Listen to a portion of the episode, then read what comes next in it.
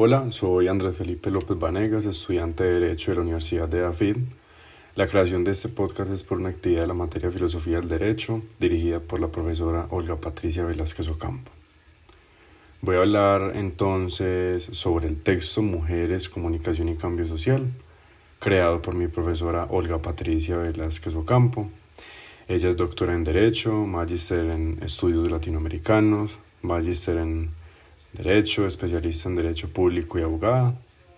investigadora en temas de género, derechos humanos y estudios regionales sobre América Latina.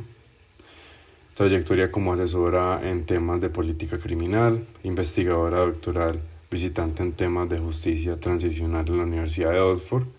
Adelantó sus estudios sobre movilización social de mujeres en contextos de violencia bajo la supervisión de la doctora Lake Payne y sus estudios doctorales sobre participación de mujeres en proceso de paz con la doctora Isabel Cristina Aramillo Sierra,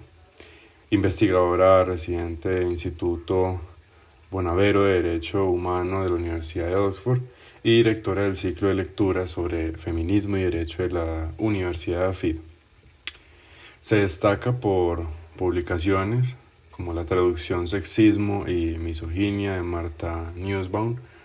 pactantes y no pactados, mujeres en el proceso de paz entre el gobierno de Colombia y las FARC,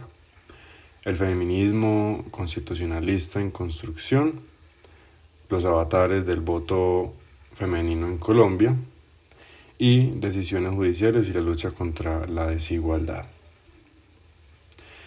Quiero empezar hablando sobre el feminismo. Podemos decir que el feminismo es un movimiento político, cultural y económico que lucha por la realización del principio de igualdad de derechos y oportunidades de la mujer y el hombre. Se calcula que entre 1970 y 1980 se dan los inicios del movimiento feminista en Colombia, motivado por los cambios sociales ligados a la modernidad, como la supuesta transformación de, los, de las costumbres, el acceso de las mujeres a la educación media y superior, a un empleo digno, su participación política y al control de su sexualidad, convocando así la vinculación de todas las mujeres sin importar su ocupación, ideología o rango. Digamos que hoy en día en el tema, pues el tema del feminismo está fuertemente influenciado por las redes sociales, ofreciendo a los movimientos en general un acercamiento y acogida por parte de los ciudadanos, lo que ha permitido grandes hazañas por medio de las influencias y convocatorias realizadas por aquellas plataformas, creando así una, es unos espacios de conversación, así como lo dice Olga Patricia Velázquez en su texto Mujeres, Comunicación y Cambio Social. Entonces este texto habla sobre la importancia de la creación de espacios de discusión académica feminista en la en las universidades colombianas mm, a partir de la experiencia del ciclo de lecturas Feminismo y Derecho de la Universidad de Afid, ya que, pues como lo menciona la autora, discutir a partir de la lectura juiciosa de textos feministas abre un espacio inexplorado, en este caso en Colombia, donde la oferta de cursos sobre feminismo y el derecho es demasiado limitada. Pues si lo comparamos con Estados Unidos, pues ese país los primeros cursos y textos surgieron a finales de los años 60. El primer curso eh, Women and the Law fue dictado en la Universidad de Nueva York en 1969, lo que refleja un gran atraso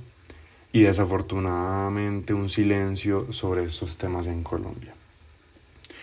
Entonces, al saber este atraso de nuestro país, dice la autora que la ausencia del tema de género era difícil de ignorar entonces este vacío dentro de la escuela trae entonces una oportunidad. Esta oportunidad como la posibilidad de crear y sentar las bases para una conversación sobre el tema con diferentes miembros de la comunidad académica, nutrida con la experiencia de otras universidades en diferentes ciudades de Colombia y el mundo. Y si nos preguntamos cómo se va a hacer esa oportunidad o esa eh, iniciativa, pues se hace con la intención de crear debates cotidianos sobre sexismo, discriminación y feminismo, entre otros temas. En este texto nos explica cuál fue la iniciativa de crear este espacio de compartir, las consecuencias positivas de la creación pues, de estas reuniones y la buena acogida de público que tuvo esta iniciativa. Pues Feminismo y Derecho inició durante el primer semestre de 2018 como una especie de discusión quincenal.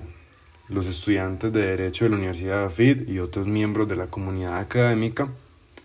acudieron a un espacio de estudio sobre un tema al que se había aproximado desde diferentes lugares y contando con diferentes niveles de conocimiento al respecto. De acuerdo a las consecuencias positivas de la creación de estas reuniones, se evidencia que mucha gente lo vio como una novedad, por lo que podemos decir que la naturaleza de las reuniones organizadas en la Universidad de AFID fue algo innovador y muy interesante, pues motivada por la búsqueda de espacios de, de discusión académica encaminados a animar conversaciones acerca de los debates feministas tradicionales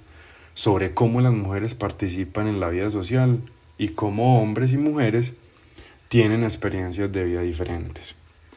Esto permitió abrir el espacio a personas que no tenían formación académica como abogadas, pero que buscan plantear discusiones que atentan los reclamos feministas con, la,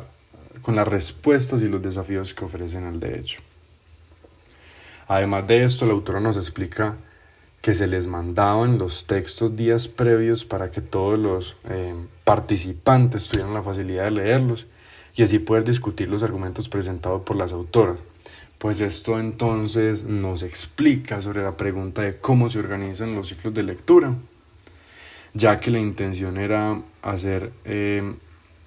unas conexiones posibles en el entorno y tener un punto de partida